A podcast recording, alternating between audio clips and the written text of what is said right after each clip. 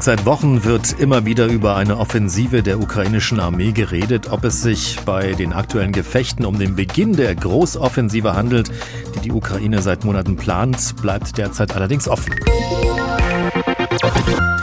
Vom ukrainischen Generalstab, da war jetzt die Rede, dass es in den östlichen Regionen Donetsk und Luhansk zu 29 Gefechten gekommen sei. Darüber spreche ich jetzt mit dem ehemaligen Generalinspekteur der Bundeswehr und ehemaligen NATO-General Harald Kujat. Schönen guten Tag, Herr Kujat. Ich grüße Sie, hallo. Herr Kujat, ist das, was wir da jetzt aktuell sehen, diese angekündigte Großoffensive der ukrainischen Armee? Also mein Eindruck ist, dass es das nicht ist, sondern was wir sehen, und zwar schon seit einigen Tagen, ich würde sagen seit zwei, drei Wochen sogar, sind örtliche Vorstöße, die von beiden Seiten unternommen werden. Und ich denke, bei den ukrainischen Vorstößen handelt es sich vor allem darum, festzustellen, wo Schwachpunkte in den äh, ukrainischen, in den russischen Verteidigungslinien sind, äh, denn die Russen haben ja eine sehr starke strategische Defensive aufgebaut und äh, dazu dient das in erster Linie. Wir, was wir hören offiziell ist äh, etwas anderes, das ist etwas verwirrend. Der ukrainische Präsident hat vor wenigen Tagen gesagt, der Zeitplan stünde. Gut, das wissen wir so seit einiger Zeit schon. Sein Berater Podoljak hatte gesagt, schon etwas länger, die Offensive liefe bereits. Hm. Und die äh, stellvertretende amerikanische Außenministerin Victoria Nuland hat gerade eben erklärt, die Offensive würde wahrscheinlich während des NATO-Gipfeltreffens in Vilnius, also am 11. 12. Juli stattfinden. Also, also, also, wahrscheinlich noch nicht die Offensive. Also viele ungeklärte Dinge. Ja. Viele Experten, die sagen ja auch, das wäre mittlerweile einfach nur ein Stellungskrieg. Ist das wirklich ein Stellungskrieg, den wir gerade erleben? Na, es war jetzt über Monate ein Stellungskrieg. Äh, das äh, hängt damit zusammen, dass beide Seiten eigentlich nicht in der Lage waren zu größeren dynamischen Gefechten. Das äh, hing natürlich auch mit der Jahreszeit zusammen. Der, der Boden in der Ukraine, gerade in, in der Ostukraine, ist sehr schwierig für mechanisierte Verbände.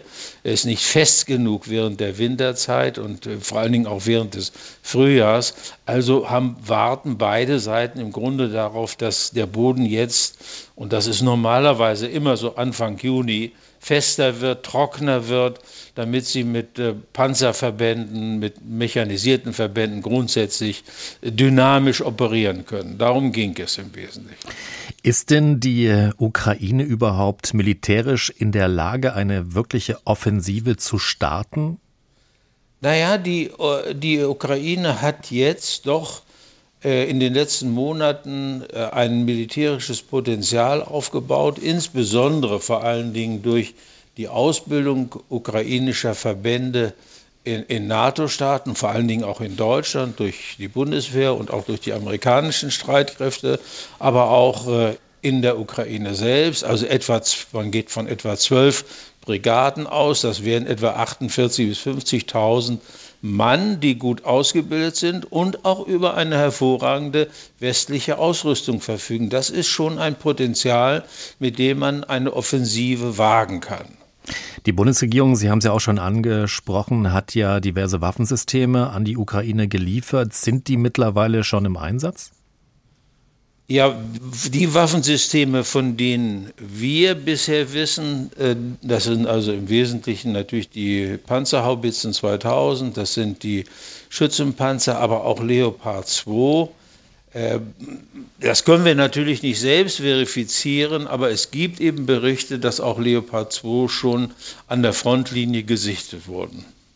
Die Front ist ja über 1000 Kilometer lang. An welchen ja. Stellen könnte denn diese Großoffensive starten? Also wo wäre es denn sinnvoll? Naja, zunächst mal muss man äh, fragen, äh, welches strategische Ziel würde die Ukraine mit einer solchen Operation verfolgen? Der ukrainische Präsident hat ja das Ziel ausgegeben, nämlich die Rückeroberung aller Gebiete, die von russischen Streitkräften besetzt sind, einschließlich der Krim. Aber das ist doch unrealistisch, oder? Das, die Krim. Ja, das sind, wir, wir beide sehen das als unrealistisch an und, und die Amerikaner im Übrigen, ich glaube auch in Kiew wird das inzwischen als unrealistisch angesehen. Das heißt also, man wird dann ein anderes strategisches Ziel verfolgen und das besteht darin, dass man die Krim von äh, von der abschneidet, und zwar an der Landbrücke zwischen Russland und der Krim. Denn warum ist das wichtig? Die Krim ist sozusagen die Drehscheibe für die russischen Streitkräfte. Von dort aus werden sie versorgt mit Logistik, mit Munition, mit Treibstoff, mit allem, was, was die russischen Streitkräfte, die in der Ukraine sind, benötigen. Deshalb wäre es wichtig, wenn man die, die, diese Drehscheibe, logistische Drehscheibe sozusagen unter, dadurch unter Kontrolle kriegen könnte, indem man sie von Russland abschneidet, sie also austrocknet. Und äh, was wir jetzt gestern gesehen haben, auch in den letzten Tagen, ist eigentlich, dass in, in der Gegend um Saporischnia, das wäre sozusagen der Startpunkt für die Offensive, die diesen Zweck verfolgt, dass es dort auch äh, örtliche Gefechte gegeben hat. Äh, und, äh, aber wissen tun wir das natürlich nicht. Das sind Vermutungen der Experten, vor allen Dingen auch der, der Amerikaner, die ja zusammen mit den Ukrainern nun über vier, fünf Monate diese Offensive vorbereitet haben. Insofern ist das schon recht glaubwürdig. Und es macht auch aus Sicht der Ukraine, aus der Verfolgung ihrer strategischen Ziele Sinn.